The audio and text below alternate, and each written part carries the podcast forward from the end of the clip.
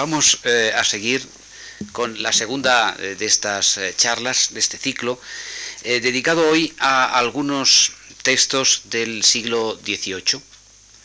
El tema lleva el título de Nostalgia de la Grecia clásica, de Fenelón a Chateaubriand, y va a consistir fundamentalmente en la evocación de cuatro grandes obras, o por lo menos tres grandes obras y una cuarta bastante estimable, que eh, cambiaron el eh, horizonte de expectativas de la literatura en el siglo XVIII.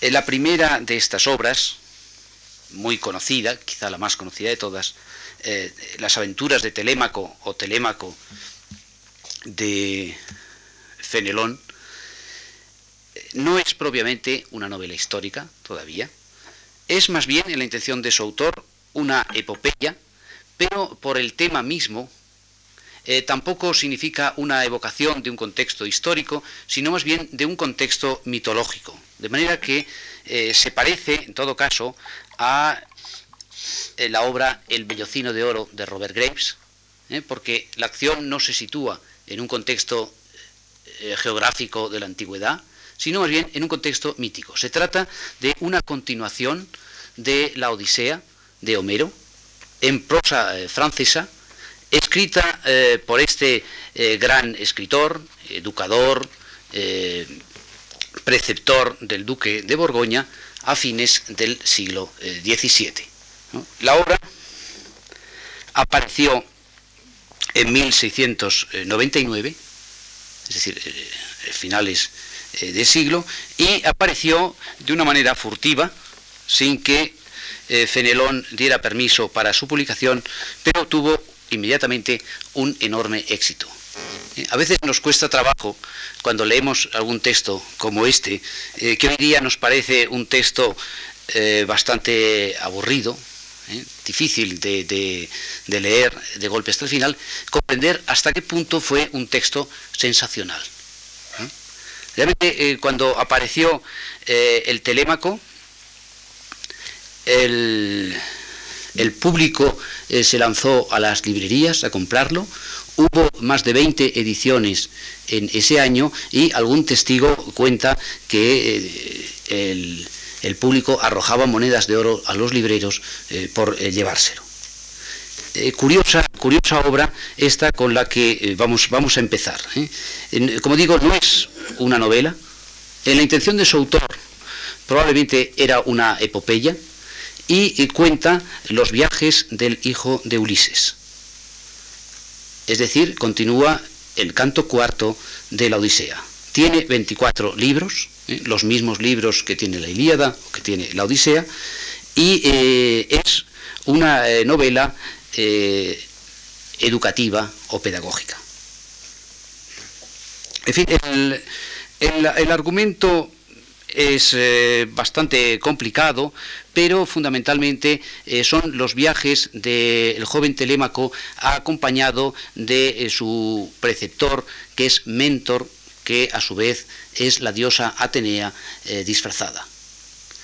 conoce distintos países de la antigüedad, unos países reales, eh, como Egipto, eh, Fenicia, eh, Creta, otros países inventados, otros países medio utópicos como la Bética y a lo largo de, todo ese viaje el joven se va educando y va formando su propio carácter. ¿Por qué esta obra fue tan escandalosa? Probablemente porque contiene una tremenda crítica eh, eh, contra el rey eh, Luis XIV. El, mundo que aquí se pinta es un mundo de ciudades en, lucha, de, guerras, de países en, los que la libertad es muy difícil y los consejos que da Fenelón es que el joven rey debe buscar ante todo la paz, la felicidad de sus súbditos, la obediencia a, las leyes, el rechazo del lujo, etc. Es decir, eh, pinta un tipo de gobiernos ideales que son lo contrario a lo que Luis XIV eh, practicaba en su época. Como consecuencia, Fenelón fue eh, desterrado de París y hasta su muerte no volvería a, esta ciudad. del Telémaco se puede hablar mucho de la influencia que tuvo en la, en la época, influencia favorable en muchos casos, ¿eh? todos los escritores del 18 habrán leído a Telémaco. En España, eh, por ejemplo, se discutirá si es más gran autor eh, Fenelón o Cervantes, por algunos escritores del 18. En Francia, junto a los admiradores, habrá una fuerte reacción. En 1700, el año siguiente, sale un grueso libro llamado Telemacomanía de Fayet, donde se ataca al, al autor, ¿eh? Se recuerda que algún autor de la antigüedad, que era obispo, había sido desposeído de su obispado por escribir novelas. ¿eh? Eh, Fenelón no fue desposeído, pero fue condenado al destierro de, de, Cambrai. Y mm, otro, algún escritor francés, como Marivaux, escribe pronto una parodia que se llama El Telémaco travestido. En Inglaterra, el gran lector de Fenelón será Fielding, que en su Tom Jones y en Joseph Andrews eh, lo parodia pero lo parodia con admiración. De manera que esta obra en que se evocaba una antigüedad eh, mitológica fue muy importante. ¿eh? Mm, representaba una Grecia ideal, una eh, Grecia donde era posible la libertad, el bienestar del pueblo, donde un joven rey aprendía a reprimir eh, sus pasiones y, ayudado por la divinidad, eh, aprendía a ser un rey distinto a lo que era un monarca absoluto como Luis XIV. En cuanto a su estilo, evidentemente es lo que hoy día lo hace más anticuado ¿eh? Ha habido muchas ediciones, ha habido muchas ediciones de, este Telémaco, pocas ya en el siglo XX, pero por ejemplo en, España hubo 12, eh, 12, ediciones en el siglo XVIII y eh, creo que más de 20 en el siglo XIX. El estilo, sin embargo, es quizá lo peor. No es un estilo de novela actual, sino que es un estilo de tipo neoclásico. Si tuviéramos que compararlo, aunque el estilo es totalmente distinto, a, una obra del siglo XX, eh, podríamos recordar que Kasansakis en su Odisea eh, ha intentado también eh, proseguir las narraciones de Homero pero el estilo es totalmente diferente. ¿no? En verso tiene un estilo tremendamente vivo, mientras que el estilo de Fenelón es un estilo neoclásico. como, en fin, como mera alusión como mero recordatorio de ese estilo, les leeré las líneas con que empieza esta, esta obra. ¿eh? Empieza eh, así. ¿eh? Calipso no podía consolarse. Tal era su dolor por la ausencia de Ulises, que miraba como una desgracia el privilegio de la inmortalidad ni repetía ya el eco de su gruta la melodía de su canto, ni osaban hablarla las ninfas que la servían. Vagaba solitaria por los campos de su isla, que una primavera eterna conservaba siempre florida, pero, lejos de hallar alivio para su pena en tan, delitosos, en sitios, presentábale más viva en ellos la imagen de Ulises que vio allí tantas veces a su lado, y solía quedarse inmóvil en la playa regada con su llanto, volviendo sin cesar los ojos al punto del horizonte, donde el bajel del fugitivo había traspuesto las olas. Eh, si ustedes eh, piensan en este, en este comienzo, está claro que continúa la Odisea, pero que hay un juego irónico, lo mismo que Ulises deseaba volver a su patria, ¿eh? aquí Calipso en su isla desea volver a Ulises. El tono eh, este nostálgico evoca pronto las escenas de amor. Hay algunas escenas de amor en esta obra. Sabemos que parecieron muy escandalosas en su tiempo, sobre todo por la presencia de las divinidades antiguas, de tantas ninfas desnudas que iban y venían por allí, y del apasionamiento de Telémaco, aunque apasionamiento reprimido por eh, la diosa Atenea que le acompaña en figura de mentor.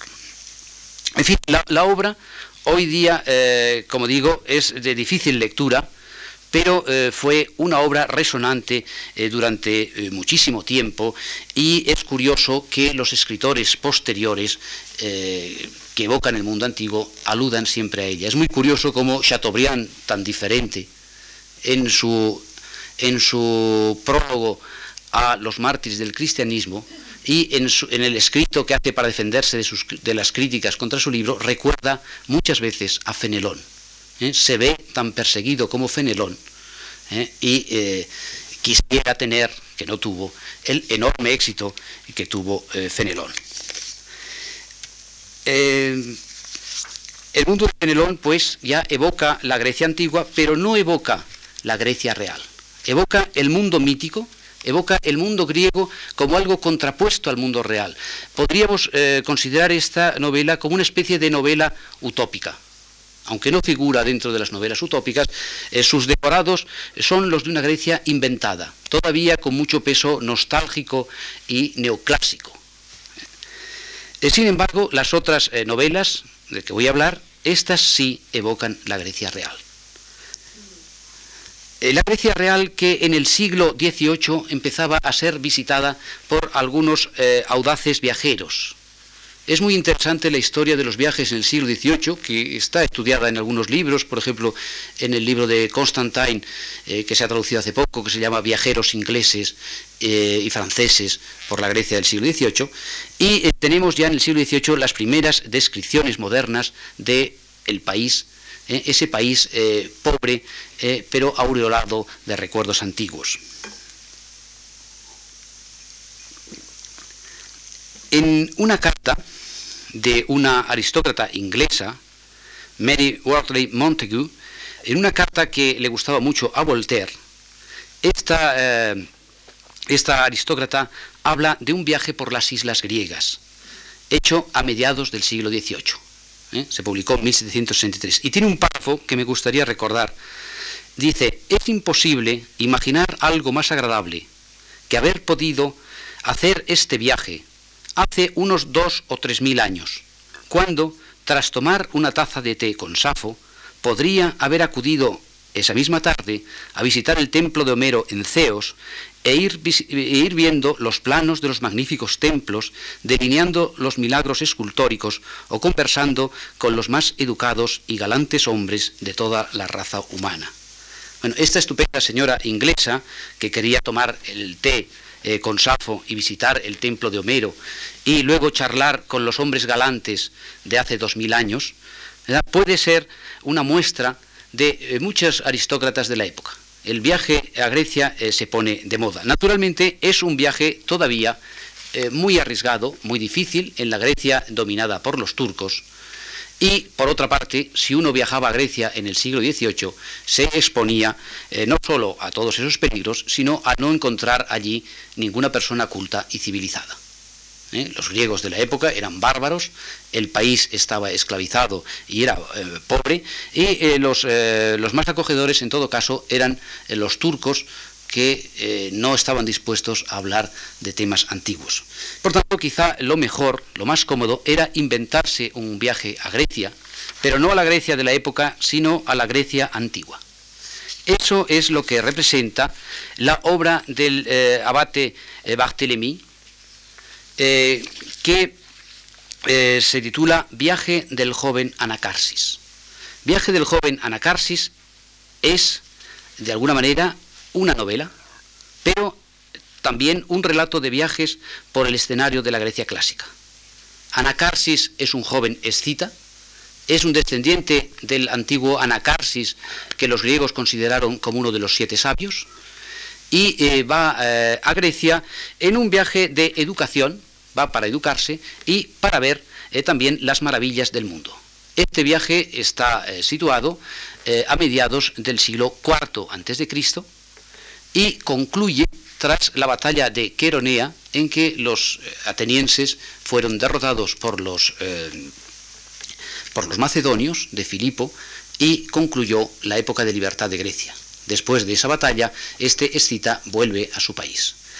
el relato del viaje eh, ocupa muchísimas páginas, ¿eh? se publicó en 1788 y tenía eh, siete, volúmenes en la edición en octavo y cuatro volúmenes en una edición que hubo en, cuarto y tiene entre 2.500 y 3.000 páginas más o menos en una edición actual.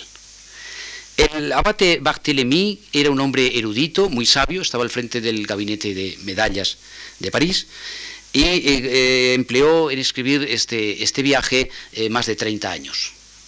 El viaje del joven Anacarsis tuvo una resonancia europea enorme, a pesar del momento en que se publicó, es decir, muy pocos años antes de la Revolución Francesa. Realmente pocos libros han tenido la resonancia europea que, tuvo este, este viaje, eh, eh, que hizo que en la, Revolución Francesa eh, hubiera tantísimos ecos de los antiguos. La verdad es que el, viaje es una especie de enciclopedia en que se habla no solo de las grandes figuras de los griegos, no solo de la democracia, de la libertad, eh, no solo están allí Platón, Aristóteles, Demóstenes y eh, los, eh, se recuerda a los, a los grandes tráficos, sino que también es una especie de enciclopedia de la vida cotidiana. En, este viaje, y esto será un rasgo de ciertas novelas históricas, se puede leer cómo vivían los griegos, qué es lo que comían, cómo se vestían, cómo se viajaba en la época. ¿eh? Es, un, es, algo que las historias no suelen dar y que en cambio este erudito Barthélemy, eh, que había recogido eh, todo esto de fuentes antiguas, daba con un estilo claro y con una notable familiaridad. El, el, relato, como novela, tiene un defecto. Hay muy pocas peripecias, hay muy pocas aventuras. Realmente eh, este, este anacarsis es más bien un observador al que los distintos personajes con quien se van encontrando le van contando las grandes cosas. Encuentra a los grandes personajes de la época, encuentra a Platón, encuentra a Aristóteles, encuentra a Demóstenes, eh, viaja eh, no, solo, no solo por el Ática, sino también va, a Esparta, va a distintas regiones de Grecia y también nos cuenta los, los, grandes, los grandes temas del pensamiento, del pensamiento griego. Eh, como ya digo, eh, el, libro, el libro que hoy día también a nosotros nos parece un libro difícil de leer porque tiene eh, poca acción, tuvo, tuvo en la época una enorme resonancia. podemos recordar, por ejemplo, que su autor, eh, fue encarcelado en la, época del terror, es decir, en 1793, ¿eh? cuatro, años después de la publicación del libro, pero que rápidamente Danton y algunos otros eh, revolucionarios hablaron en la Asamblea para que fuera liberado ese mismo día, y a continuación el propio ministro del Interior, Ambroise Paré, fue a, visitarle, a Barthélemy, Barthélemy ya era, mayor, ¿eh? estaba, ligado a la nobleza porque había sido preceptor del príncipe, del duque de Choiseul, eh, fue a visitarle para ofrecerle nada menos que la dirección de la Biblioteca Nacional como homenaje de un país que había aprendido a amar la libertad eh, leyendo las historias sobre los antiguos griegos en el Anacarsis. Barthélemy renunció eh, y eh, aceptó simplemente la dirección del gabinete de medallas, que es lo que él había trabajado. Este es un, es un libro excelente que influyó en toda la época, no solo, pienso, a través de la letra, sino también por sus ilustraciones. Tenía unos mapas eh, magníficos y tenía unas, unos grabados de los lugares más famosos de la Grecia antigua. En, a Barthélemy, en fin, lo, leyeron, lo leyeron en toda Europa, ¿eh? El libro, como les digo, apareció en 1788, finales del 88. En 1790 apareció la primera traducción alemana, a la que siguieron rápidamente tres. En el 91 apareció la inglesa y también eh, la italiana. ¿eh? En Italia el editor se excusaba diciendo que la gente no estaba acostumbrada a leer libros tan, tan largos y entonces se hizo una edición abreviada en tres, en tres tomos. Eh, después fueron apareciendo en distintos países. En España, por ejemplo, apareció hacia 1810, es decir, muy tarde, pero dos traducciones diferentes, una en Madrid y otra en, Palma de Mallorca, teniendo en cuenta que era un, libro, un libro enorme. Vean ustedes el esfuerzo que eso representa y se reimprimieron bastantes veces. Se tradujo hasta al griego y al armenio ¿eh? Realmente, eh, digamos, cambió cambió las ideas que la gente tenía eh, sobre Grecia. Se recogían en el libro no solo los testimonios de los autores antiguos, que están citados casi todos, sino también los viajes de los autores modernos. Quizá el autor que más haya influido es, Pausanias, en su descripción de Grecia, ¿eh? Pero eh, Barthélemy sabía muchas más cosas que Pausanias, por ejemplo, sobre el paisaje. ¿eh? Pausanias casi nunca da descripciones de paisaje y en cambio en este libro sí, sí las hay. muchos, muchos escritores estuvieron muy influidos por él, el mismo Chateaubriand, por ejemplo también Leopardi. El, el, libro marcó una época. Frente a este, a este libro, que es el libro de un erudito, ¿eh? de, un, hombre, de, un, hombre, sabio, eh, podemos eh, ahora pasar a hablar de otro, otro libro que es más bien un libro curioso e interesante. Es un libro que tuvo muchas ediciones en su época, pero que hoy día ya no creo que pueda encontrarse fácilmente, que se titula Los viajes de Antenor por Grecia y Asia, con nociones sobre Egipto, manuscrito griego de Herculano que tradujo a la lengua francesa Esteban eh, Lantier. Este libro se publicó en 1797, es decir, unos nueve años después del libro de Barthélemy, todavía eh, finales del 18. De este libro habla el gran escritor francés Paul-Louis Courrier en una carta a un amigo suyo, Schlevatsky, que vivía en Toulouse, este mismo año 1799, y dice lo siguiente. ¿Eh? Eh, Paul Louis Courrier es un, gran escritor que luego dará una hermosa edición y traducción de Daphnis y Chloe de Longo. ¿eh? era un excelente conocedor del, mundo clásico griego. Dice, el antenor del que me habláis es una necia imitación del anacarsis, es decir, de una obra mediocremente escrita y mediocremente sabia, dicho sea entre nosotros. Hay que ser muy pobre de ideas para eh, tomarlas parecidas. Creo que todos los libros de este género, eh, medio historia, medio novela, donde las costumbres modernas se encuentran mezcladas con las antiguas, causan daño a las unas y a las otras y dan ideas falsas y chocan tanto al gusto como a la erudición. La ciencia y la elocuencia son quizá incompatibles. Al menos no veo ejemplo de ningún hombre que haya sido excelente en lo uno y lo otro.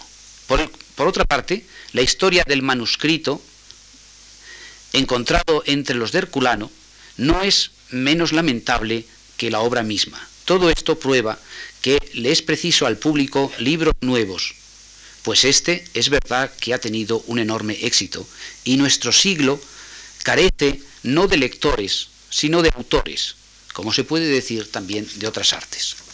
Cito estas líneas de este famoso satírico francés, que me parecen excesivas porque no tiene, no tiene razón cuando dice que la, erudición, la erudición de Barthélemy eh, no es buena. ¿eh? Realmente Barthélemy era, era, un erudito impresionante para la época, era uno de los grandes sabios eh, de la época. Por ejemplo, el, filólogo Vilamovitz dirá que la primera gran novela histórica es, es el Anacarsis de Barthélemy. Eh, eh, pero es, curioso porque eh, traduce bien y tiene razón en lo que se refiere al antenor. El antenor debió ser un libro escrito aprovechando el éxito por un escritor francés que es muy curioso. no les voy a hablar hoy, hoy de él, es de Estelantier, escribió teatro, poesía, novela, escribió un viaje por España también y acabó escribiendo un libro eh, en verso sobre el poeta provenzal eh, Geoffrey Rudel. Era un hombre que, eh, sabía muy bien qué estaba de moda. Y entonces imitó a el Anacarsis, pero lo imitó escribiendo un libro muy divertido. Este es un libro muy divertido, con muchos amoríos, con muchas peripecias, es decir, poniendo en él todo lo que el sabio abate Barthélemy no había puesto. Curiosamente, en el, en el libro de, de Barthélemy no hay historias de amor, ¿eh? Aquí las hay a montones. ¿eh? Eh, allí, hay una cronología muy precisa. Barthélemy va casi mes por mes contando la historia y todos los datos que da son exactos. Aquí, en cambio, el tiempo es disparatado. Juega, juega con los siglos. Pero lo curioso, y por eso hablo de él, es porque este es un autor que sabe muy bien lo que le gustaba a su público y mezcla los temas antiguos con la moda. ¿Eh? se parte de un esquema parecido. Los viajes de un joven por toda Grecia e incluso por Asia Menor y Egipto en plena época clásica, aunque el marco cronológico aquí eh, fluctúa. La narración ensarta episodios y anécdotas que tienen un color y un pintoresquismo tremendo. Hay aires novelescos, tonos románticos, a costa de falsear la historia y de introducir personajes famosos de muy distintos tiempos. Por ejemplo, eh, es verdad que ya eh, Barthélemy hablaba de Safo, cuando pasaba eh, el joven Anacarsis por Lesbos, allí alguien le contaba la historia de Safo. En cambio, aquí sale Safo, y asistimos nada menos que al suicidio de Safo, que cuando va a tirarse desde la roca de Leucade. ¿Eh? Ese era el episodio conocido, inventado probablemente mucho después de la muerte de Safo, famoso eh, por el relato de Ovidio, etc. ¿eh? Y aquí, sale a escena Safo. Safo habla con Antenor y con su amigo. Antenor ya va con un amigo que se llama Fanor y les cuenta, les cuenta sus amores. Ellos también curiosamente iban a suicidarse a la misma roca eh, de Leucade, pero como resulta que hay eh, prácticamente que hacer cola y pedir la vez para tirarse de la roca, eh, después de escuchar a Safo lo dejan. Aquí también están Aristipo, Platón, Arístides el Justo y muchos otros personajes pintorescos griegos, por ejemplo, Diógenes el Cínico. el salto en el tiempo no le asusta al autor, es curioso que aquí se habla de la muerte de Safo, ¿eh? que presencian eh, tanto eh, Antenor y su amigo Fanor, pero también se habla de la muerte de Diógenes, solo que Safo murió hacia el 560 y Diógenes hacia el 323 a.C., es decir, con una diferencia de dos siglos y medio. Digamos, se cuentan también otras muertes, por ejemplo, la de Heráclito. ¿Eh? Heráclito sale, eh, es un personaje muy pintoresco ¿eh? y también va a morir en un estercolero mientras pasan los protagonistas por allí cerca. Bueno, ya en el prólogo, el narrador, que es el narrador es el protagonista, es decir, está escrita en primera persona, como también la anacaxis. fin, el, narrador se manifiesta a través de un texto. Este texto es un manuscrito griego de las excavaciones de Herculano. Ustedes se acuerdan de que las excavaciones de Pompeya y Herculano se comenzaron a mediados del siglo XVIII. ¿eh? Fueron primero algunos españoles, ¿eh? entonces pertenecía eh, al reino de Carlos III, quienes comenzaron las excavaciones, pero luego estas excavaciones se fueron haciendo más importantes y fue a, a fines del siglo XVIII cuando llegan a su momento de esplendor. ¿Eh? Es muy curioso que eh, el, texto encontrado sea un manuscrito de, eh, esas, ruinas de Herculano. Manuscrito como, lo sabía, en papiro, como lo sabía, como se estaban descubriendo en la época, de manera que eso era un dato de actualidad. En Francia las primeras descripciones de estas, eh, de estas bibliotecas eh, habían llegado hacia 1780 y el propio Barthélemy había visitado eh, las excavaciones de Herculano. Es decir, que este, este dato era un dato del momento. Podía haber sido verdad. El lector medio no sabría ¿eh? en un principio, luego cuando comenzara a leer sí, ¿eh? si esto era un dato eh, auténtico o no. Por otra parte, el dato del manuscrito encontrado en las ruinas es muy antiguo en la historia de la novela y ya se da en algunos textos antiguos griegos y en algún texto latino. Este jugar con el tiempo, que para un investigador histórico sería escandaloso, aquí es, es natural. Frente a las numerosísimas notas eruditas del Anacaxis, aquí el texto tiene unas pocas. Este también es un rasgo típico de las novelas históricas, tienen notas eruditas, cosa que no suelen tener las novelas. ¿eh? Pero, por ejemplo, el Anacaxis tiene miles de notas, tiene miles, tiene como 10 o 12, 10 o 12 por página que envían a los textos históricos, no solo a los textos históricos, sino a algunos viajeros eh, contemporáneos. ¿Eh? Por ejemplo, eh, hay un rasgo curioso de, de es que, cuando se acerca a Troya, ¿eh? recuerda a Homero, y lee a Homero cuando pasa cerca de lugares cantados por Homero.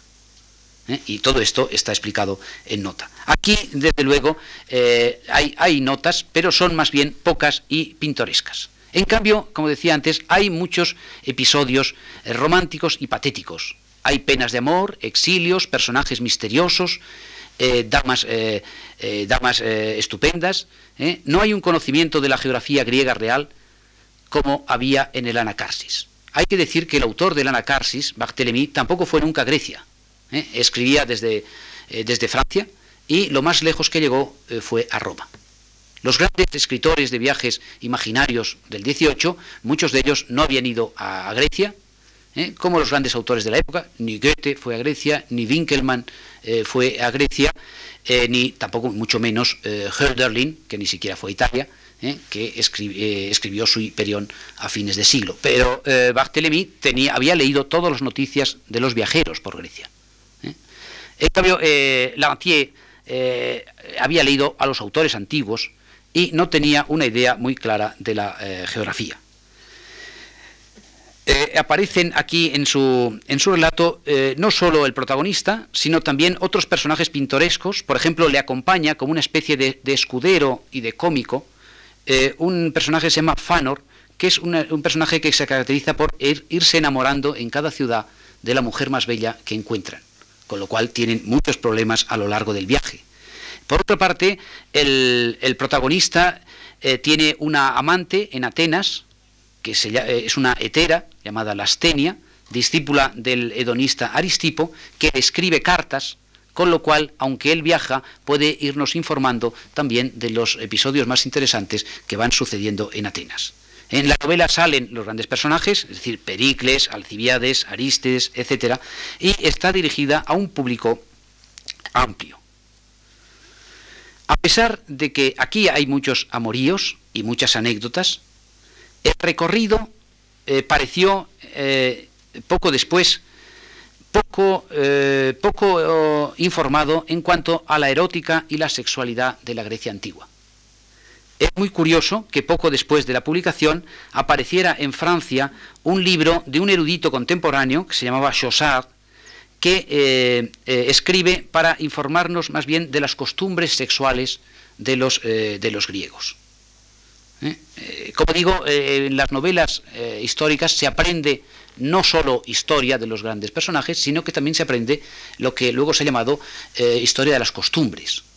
¿eh? Pero eh, en el caso de Barthélemy, que era, que era un abate, y un abate bien situado, y en, el caso de, de Lantier, que era, que era un novelista pero poco informado, no había un detalle de la vida sexual griega, y en cambio un tal Chaussard, en 1801, completa a ambos con un libro que se titula Fête et courtisans de la Grèce, ¿eh? Fiestas y cortesanas de Grecia, suplemento a los viajes de Anacarsis y Antenor, ¿eh? Eh, cuatro, tomos, París 1801.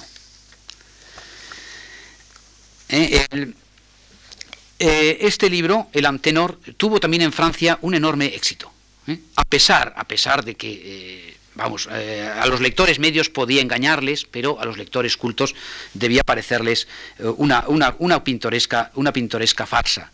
Con singular frivolidad, Lantier se saltaba la cronología y, con tal de salpimentar el recorrido de los protagonistas, no vacila en sacar a escena a todo tipo de personajes y a todo tipo de costumbres raras. Sin embargo, a favor de este texto hay que notar que cuenta muchas cosas del mundo griego eh, como lo haría un antropólogo. Cuenta las cosas más extrañas, las cosas más pintorescas. Eh, frente, a, a, Barthélemy, que era un gran admirador de Esparta, eh, no solo de Atenas.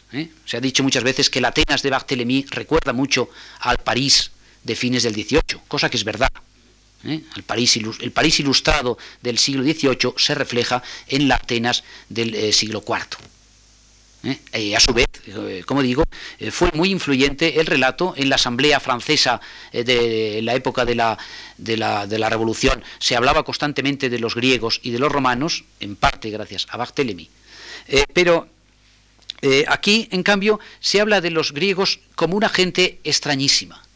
Y eh, mientras que Barthélemy admiraba mucho Esparta, eh, Lantier eh, nos presenta Esparta como un mundo terrible y salvaje. terribles son las, costumbres, por ejemplo, se describe cómo los espartanos hacen una caza de hilotas. Ustedes ya se acuerdan que los hilotas estaban sometidos a los, a los espartanos y es verdad que de cuando en cuando en Esparta parece que se hacía alguna persecución de los hilotas. Una es la que se describe aquí, ¿eh? Los espartanos reúnen a 2.000 hilotas prometiéndoles la libertad eh, para que vayan a, la, plaza pública y luego salen armados y los asesinan llenando la plaza de sangre. ¿eh? También se cuenta cómo los espartanos acostumbran a los niños a robar. también se cuenta, por ejemplo, cómo nace un niño espartano y lo, lo bañan en vino, para ver su reacción y como el niño empieza a llorar y tal, deciden que es un niño debilucho y que tienen que arrojarlo del taijeto. ¿eh? El padre no dice nada porque es la costumbre, pero los dos observadores, estos, eh, quedan horrorizados. Eh, de manera que la descripción de Esparta que se nos da es muy distinta de las descripciones idealizadas que se habían dado hasta ese momento. En la, Revolución Francesa había, había, muchos que admiraban a los espartanos y que querían un país como Esparta. Aquí Esparta está descrita como lo que era, un país bárbaro, amigo de la, de la guerra, de las conquistas, y eh, eh, donde las letras y las artes eh, estaban abolidas. Es muy, vamos, el, narrador nos da muchos detalles. Su amigo Fanor ve solamente una cosa buena en Esparta, que es que como las espartanas llevan una, especie de minifalda, ese vestido que llevan la minifalda y practican la gimnasia desnudándose, pues le parece un sitio excelente para ver mujeres pero es prácticamente lo único bueno de Esparta donde, por otra parte, dicen que se come terriblemente mal. Se habla de la famosa esa sopa negra de Esparta. De manera que eh, es curioso este escritor, que es un escritor, diríamos hoy, de segunda fila, ¿eh? muy de moda, que aprovechaba eso, pero que da una visión eh, de, Grecia como lo haría un antropólogo, y por otra parte nos da por primera vez una novela histórica llena, llena de peripecias, aunque un tanto chuscas a veces. Frente a este texto, Vamos ahora a pasar a eh, uno muy distinto, eh, los mártires eh, del vizconde de Chateaubriand. Chateaubriand, naturalmente, es un escritor muy distinto de estos de los que les he hablado.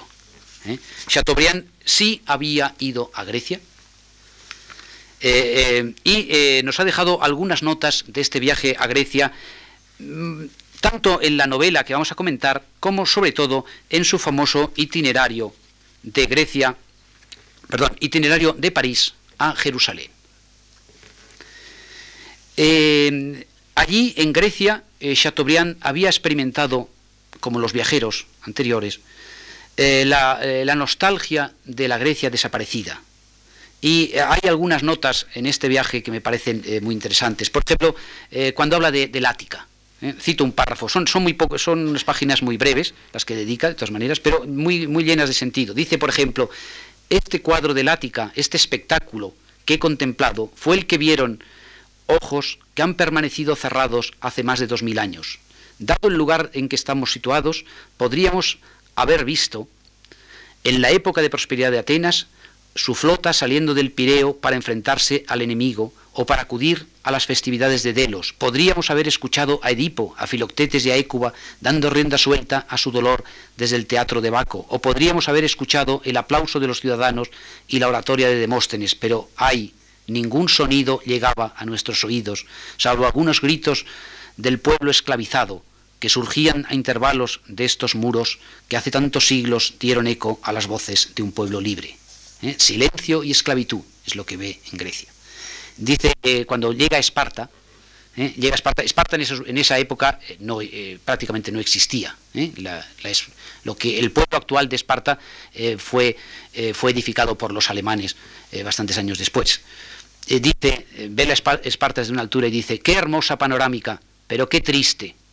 El solitario Eurotas, el río, Pasaba bajo los restos del puente de Babix, el paisaje estaba sembrado de ruinas y ni una sola alma pasaba por ellas.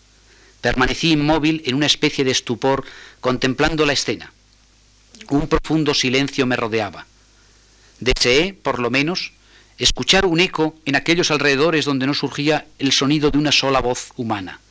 Y por ello grité con todas mis fuerzas, Leónidas, Ninguna de las ruinas repitió aquel gran nombre, incluso Esparta parecía haberlo olvidado. El, personaje este romántico que es el propio Chateaubriand gritando Leónidas desde la altura sobre la Esparta desierta eh, es, una imagen que puede simbolizar muy bien el momento. De todas maneras, eh, Chateaubriand, que pudo haber escrito una gran elegía de la, de la Grecia clásica, de la Grecia que él le emocionaba, para, para Chateaubriand, el gran autor de la antigüedad es evidentemente Homero, el que más ha influido en su obra es sin duda el, viejo Homero, quiso hacer una obra bastante distinta. Los mártires o el triunfo de la religión cristiana, que se publicó en 1809, aunque estaba escrita desde hacía bastantes años, es una obra curiosa. Primero, porque tiene un fuerte componente ideológico. Es propiamente lo que podemos llamar una obra de tesis. Lo sugiere el mismo título que está en relación con la obra anterior de Chateaubriand, El genio del cristianismo, publicada en 1801. ¿Eh? Aunque probablemente Los mártires se escribió inmediatamente después, pero se publicó mucho más tarde. Por su forma, se presenta como una epopeya cristiana, aunque en prosa. Desde luego quiere rivalizar con Tasso y con Milton, además de eh, invocar a Homero una y otra vez. Una y otra vez eh, también invoca a las musas. En el comienzo, eh, el, libro empieza con una invocación a la musa, como si hubiera, como si hubiera sido una epopeya antigua, y contiene muchas otras. La más más emotiva es la despedida de las musas a, comienzo del, eh, comienzos del canto 24. ¿eh? Tiene 24 también, ¿eh? como el libro de Fenelón tenía 24, imitando las epopeyas de Homero. En la obra hay un trasfondo divino que aparece muchas veces. Hay un, un canto dedicado al cielo, a pintarnos cómo es el cielo, cómo se habla en el cielo de lo que sucede en la tierra, y otro al infierno, y por todas estas páginas van y vienen ángeles y demonios. En tercer lugar, la acción transcurre en una época histórica bien definida. ¿eh? También la geografía está bien definida, es decir, que mientras hay ciertos rasgos de, épica antigua, hay ciertos rasgos de novela. ¿Eh? La obra sucede en las postrimerías del imperio de Diocleciano y en los años en que eh, Galerio llegó a ser Augusto y acaba con el anuncio de la victoria de Constantino y con él del cristianismo. Pero junto con este encuadre, encuadre que es de los eh, últimos años del siglo III y comienzos del siglo IV, hay también decorados idílicos, decorados de una Grecia, una Grecia un tanto soñada, cercanos al eh, bucolismo y a una eh, Arcadia más literaria que real. Aunque eh, insisto en ello, Chateaubriand sí había estado en Grecia. Chateaubriand habla de árboles, por ejemplo, que estaban en el paisaje griego. Da ciertas notas muy reales que se mezclan con su, idealismo y su nostalgia. El padre de la protagonista, Demódoco, es un rapsodo un rapsodo homérico, es descendiente de Homero y vela justamente por el culto de su antepasado. Frente a él aparecen los cristianos. El viaje ya no es el elemento central de la narración, pero sigue siendo eh, un eje básico. Eh, los protagonistas viajan mucho. ¿eh? El protagonista, Eudoro, ha viajado desde la Grecia natal hasta las Galias y Germania y finalmente va a morir en Roma. Su amada, Cimodocea, la hija de Demódoco, eh, visitará, en cambio, el Oriente, Egipto y Jerusalén antes de confluir en Roma. ¿eh? Digamos, Chateaubriand había estado en todos estos lugares y en el prólogo de la obra dice que uno de los grandes méritos de ella es justamente evocar todos estos grandes lugares de la historia y evocarlos siempre con paisajes reales que él mismo había visto. Algunas escenas eh, tendrán mucho eco en la literatura posterior. Aquí aparece inaugurado lo que podemos llamar el tipo de novela de los cristianos perseguidos. Aquí están ya las catacumbas y está el circo con sus fieras. Los dos amantes al final mueren en el circo romano. ¿Eh? En novelas posteriores, los amantes de este, de este tipo de, novela romántica suelen escapar a la muerte. ¿eh? Acuérdense ustedes, por ejemplo, lo que pasa pues, en Quo o en los últimos días de Pompeya.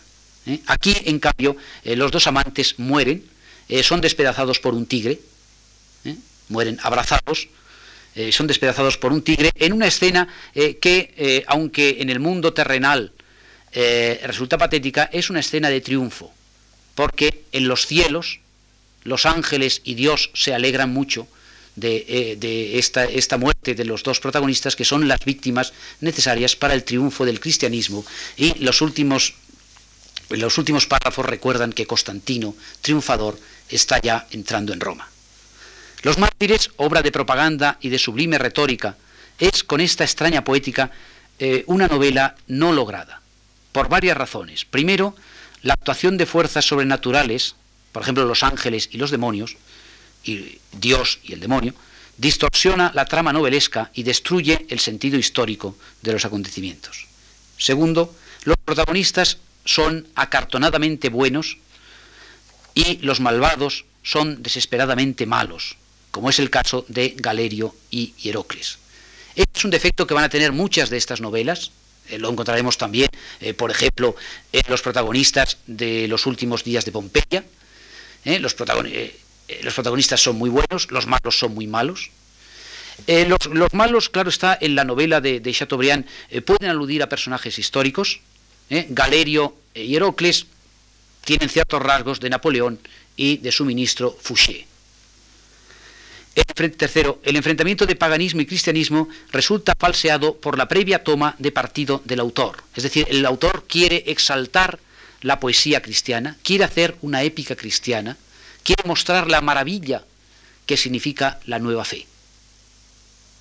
Eh, piensen ustedes que, claro, en, la época, eh, en la época, eh, el cristianismo había sufrido embates muy duros durante la revolución y después de la revolución, y realmente eh, esta propaganda fervorosa del cristianismo de Chateaubriand coincide, coincide con una, vuelta, eh, una vuelta del cristianismo eh, a la sociedad. De manera que está, está muy, muy enmarcada por ese fenómeno social.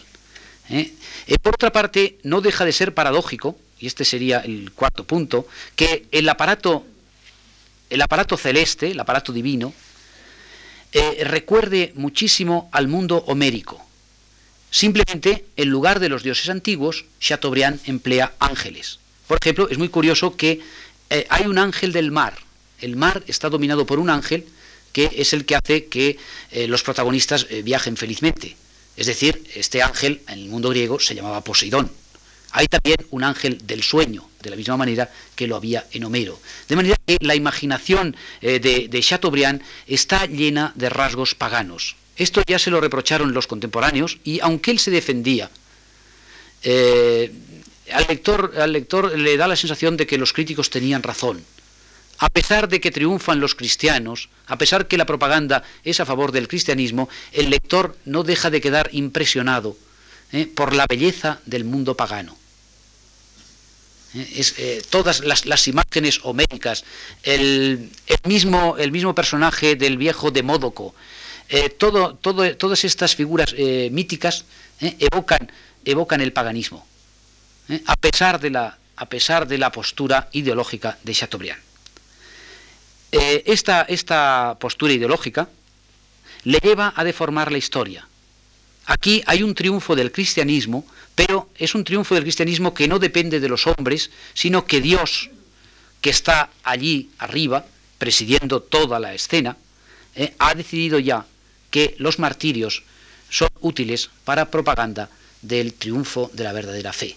De manera que hay un fondo teológico que realmente arruina lo que podría ser la, eh, historia, la historia real eh, de este texto. Esta extraña y truncada epopeya contiene, sin embargo, escenas de notables tonos literarios y resulta todavía bastante legible para quien renuncie a ver en ella una novela moderna.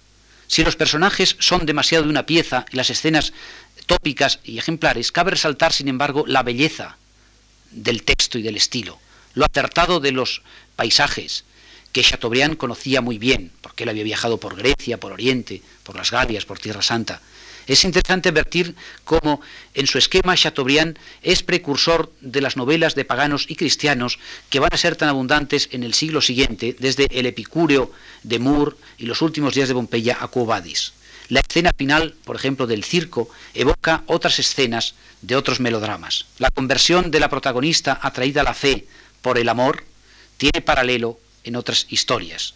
¿eh? Recuerden ustedes, en otras historias simplemente es al revés. Por ejemplo, en Quo Vadis es, es el pagano Marco Vinicio, un general como, como, el protagonista de esta obra, quien se deja seducir por la cristiana. Aquí es al revés, aquí el cristiano es él que seduce a la joven doncella, hija del cantor de Homero. Eh, eh, las críticas sobre la obra de Chateaubriand han sido muchas, también han sido muchos probablemente los lectores fervorosos. Eh, Hayhead, por citar un, crítico importante, eh, dice de los mártires que es un libro interesante como curiosidad, pero hoy imposible de leer. Se trata, en el sentido literal, de una epopeya en prosa. Chateaubriand explica que Aristóteles admitía la prosa lo mismo que el verso como vehículo de la epopeya y cita el Telémaco de Fenelón como precedente. Es curioso que también, también eh, Fielding, eh, su Tom Jones, dice que está escribiendo una epopeya cómica, de manera que en la época no estaba muy claro el límite entre epopeya y novela. La obra es un intento de superar a Fenelón en profundidad e imaginación, pero también a Homero y Virgilio en sublimidad cristiana. Su asunto es una complicada historia de la persecución de los cristianos bajo Diocleciano y termina con el martirio del héroe y la heroína y la conversión del Constantino, de Constantino al cristianismo. Da impresión de ser una traducción bastante afectada de algún poema latino a un francés correcto pero laborioso. Aunque no posee interés intrínseco, es sin embargo un fascinante ejemplo del fracaso a que un buen escritor se expone cuando elige un molde literario equivocado. La verdad es que Chateaubriand eh, comprendió, no llegó a comprender, no llegó a comprender que la epopeya había muerto, que la grandeza y energía de la poesía épica había pasado a la novela. Las verdaderas epopeyas del siglo XIX serán Los Miserables de Víctor Hugo y La Guerra y la Paz de Tolstoy. Pero él, no, eh, renunció al vehículo del verso y sin embargo, siguió prendado de los recursos estilísticos que sólo son válidos en poesía. Las invocaciones a la musa, los epítetos convencionales, las perífrasis, los símiles homéricos, que, demasiado artificiales ya en el verso, allí, sin embargo, los sostiene el ritmo. En cambio, en la prosa eh, son eh, inaguantables. Eh, por ejemplo, las invocaciones, cuando dice, oh Espíritu Santo que fecundaste el vasto abismo cubriéndolo con tus alas, en este momento yo necesito tu ayuda. Es un tipo de, invocación que Chateaubriand se permite.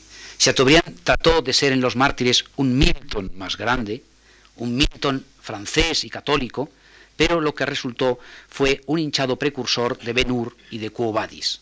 Gilbert que sin embargo aprecia mucho, cree que es una de las obras fundamentales, el genio del cristianismo, ¿eh? reprocha a, a Chateaubriand el haberse empeñado en esta novela bastante imposible. Eh, visto, eh, visto sin embargo, desde una perspectiva histórica, desde esta óptica que podríamos llamar de la estética de la recepción en que me he situado en este análisis de hoy, eh, los, mártires del cristianismo corona una etapa y abre camino a una época nueva. En la historia de, este, de este género, de las novelas históricas, hay que decir que es una novela un tanto desastrosa, ¿eh? porque era imposible desde sus comienzos, pero es una novela que recoge lo más hermoso del, pasado y anuncia, ¿eh? anuncia la evolución del género, anuncia las grandes novelas ya estrictamente históricas del siglo XIX. Pienso que quienes eh, hacen comenzar la novela histórica con la obra de Walter Scott, por un lado eh, tienen razón en un sentido de, un género muy estricto, pero por otro lado cometen la injusticia eh, de olvidar esta especie de epopeya eh, novela que marca el cambio de época y abre el camino del romanticismo. Nada más.